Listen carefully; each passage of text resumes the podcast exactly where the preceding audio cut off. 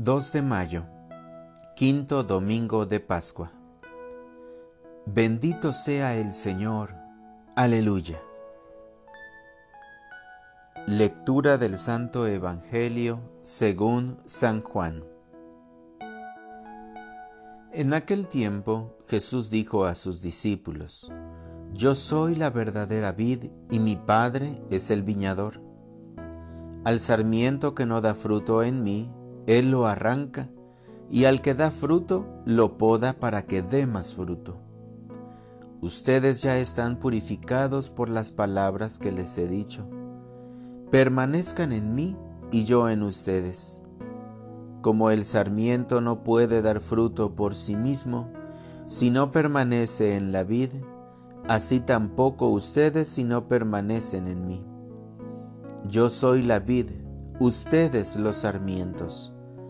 El que permanece en mí y yo en él, ese da fruto abundante, porque sin mí nada pueden hacer.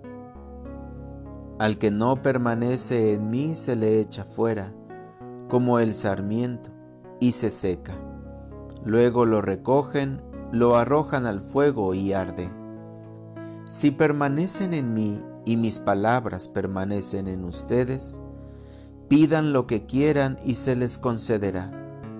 La gloria de mi Padre consiste en que den mucho fruto y se manifiesten así como discípulos míos. Palabra del Señor.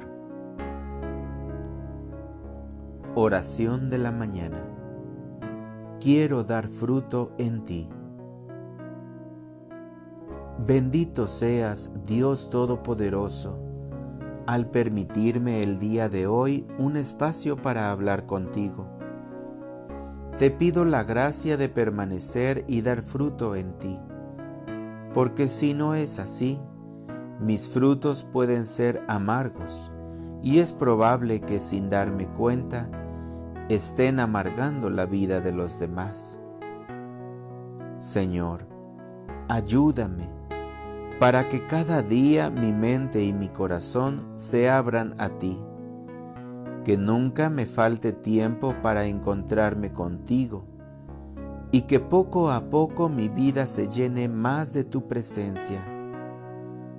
Dame el gusto por leer tu palabra, por ir a tu encuentro al banquete celestial de modo presencial o por los medios de comunicación dame también el anhelo de buscar a nuestra Madre del Cielo, la Virgen María, para pedir su intercesión.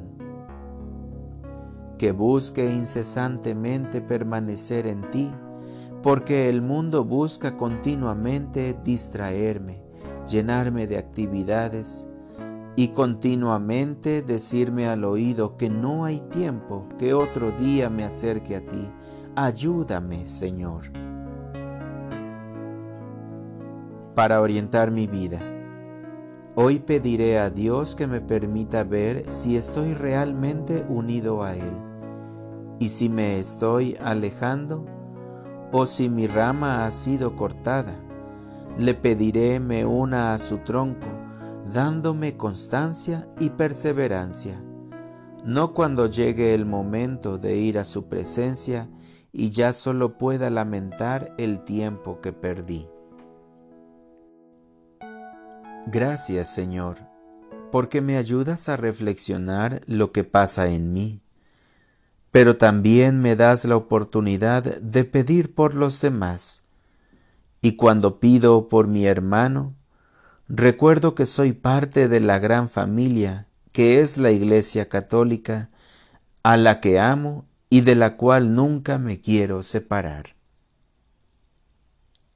Amén.